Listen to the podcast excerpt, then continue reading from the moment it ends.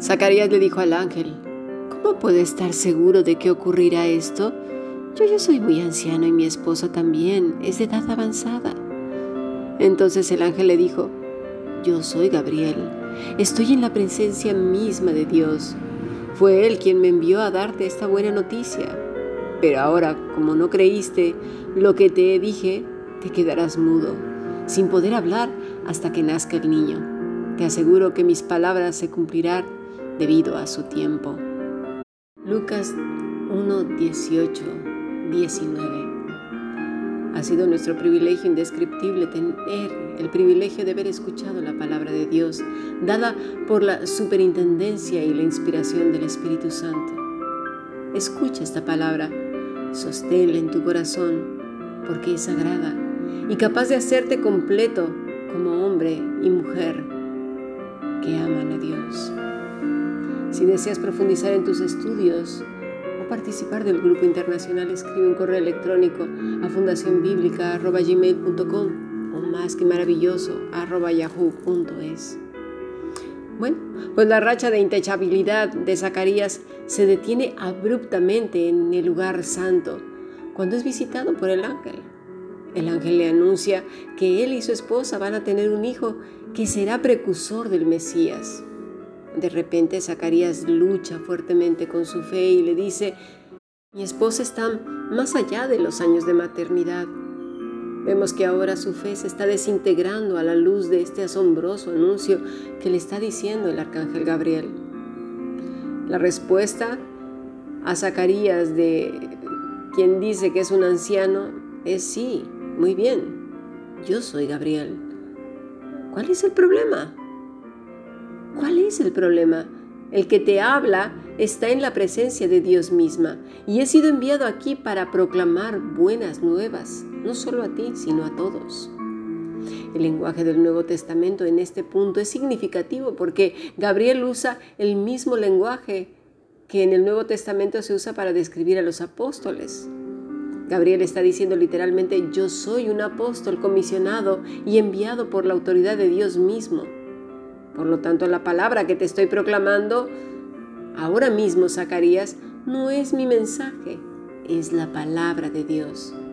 Me ha enviado para proclamarte el Evangelio, Zacarías, y sin embargo, eres un sacerdote que me dice que estás demasiado viejo para creerlo. Aquí, fíjate, a lo mejor podemos llevarnos las manos a la cabeza y decirlo, ay, Zacarías, de verdad, ¿eh? También que iba la cosa y mira, lo has estropeado todo. Pero ayer hice esta pregunta y la vuelvo a lanzar. ¿Alguna vez te, te habías planteado eso cuando estás hablando con Dios? Me refiero en ese mismo instante en que están brotando las palabras de la boca. Mira, si esto está sucediendo, si lo llevas haciendo desde hace tiempo, si ya tú mismo te has apercibido que lo que estás diciendo ni siquiera lo crees, si lo que hablas con Dios realmente lo dices por porque sabes que lo tienes que hacer entre comillas, mira, estás en serios apuros, porque esto es lo que trae inquietud a tu corazón, un cierto doblez en el que luego no haya sentido a nada y dices, pero ¿qué pasa aquí si ya lo he orado? Porque estás viendo en, cierta manera lo que no es la oración. Tienes un mal concepto de la oración.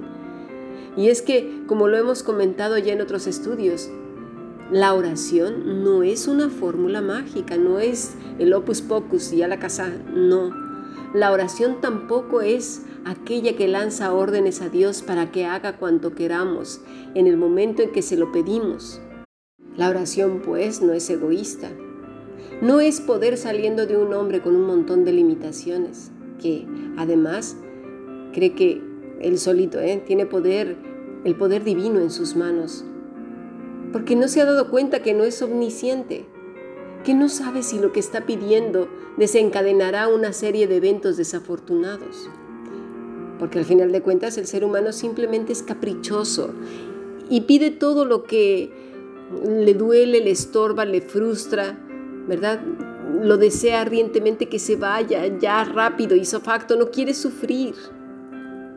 Por lo tanto, tampoco la oración es aquella que dice un montón de garabaterías, que no, que no se le entiende nada. ¿verdad? Ya lo hemos hablado también en otros podcasts. Vamos a ver algunos ejemplos de hombres piadosos que hablaron con Dios y que estaban pidiendo algo. Por ejemplo, Abraham intercediendo por Sodoma. ¿Te fijas que no ocurrió lo que él pidió? Se acercó a Abraham y dijo, ¿destruirás también al justo con el impío? Quizá haya cincuenta justos dentro de la ciudad. ¿Destruirás también y no perdonarás al lugar por amor de los cincuenta justos que estén dentro de él? Te sugiero que leas esta oración que tiene Abraham en Génesis 18. Es interesante. Él no está pidiendo por sí mismo, está pidiendo por un pueblo y que además ese pueblo, todos son impíos, todos son malos, ya lo sabemos en qué acabó la cosa. Mira, en la epístola de Santiago 5, del versículo 13 al 17 dice, ¿Está alguno entre vosotros afligido? Haga oración. ¿Está alguno alegre? Cante alabanzas. ¿Está alguno enfermo entre vosotros? Llame, fíjate, a los ancianos de la, de la iglesia y oren por él, ungiéndole con aceite en el nombre del Señor. Y la oración de fe salvará al enfermo. Y el Señor lo levantará, y si hubiese cometido pecados le serán perdonados. Confesaos vuestras ofensas unos a otros y orad unos por otros para que seáis sanados. La oración eficaz del justo puede mucho. Elías era hombre sujeto a pasiones semejantes a las nuestras y oró fervientemente para que no lloviese. Y no llovió sobre la tierra por tres años y seis meses. Y otra vez oró y el cielo dio lluvia y la tierra produjo su fruto. Si te fijas, todo esto que está diciendo Santiago se refiere a oraciones que van dirigidas a otras personas orad unos por los otros. Si estuviera el enfermo, el aceite, ya desde el Antiguo Testamento lo estamos viendo con las ovejas, ¿verdad? Tenía, pues eso, no había penicilina ni nada y se utilizaba mucho como un remedio para, para curar. Ahora ha salido también corrientes de gente que andan echándole aceite a las personas, o sea, bueno, en fin. Este, están hablando, volvemos al tema, eh, hablando de interceder unos por otros. En el caso de Elías, no estaba pidiendo que lloviera o no lloviera para demostrar que el poder lo tenía él. No, estaba orando por lluvia o no lloviera para llevar al pueblo al arrepentimiento, para que buscara al Señor. ¿Lo vamos pillando? Otro ejemplo lo vemos en Job 42 del versículo 10 al 11.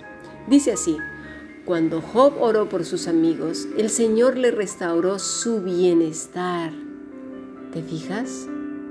Cuando oró por sus amigos. Te pondré otro ejemplo.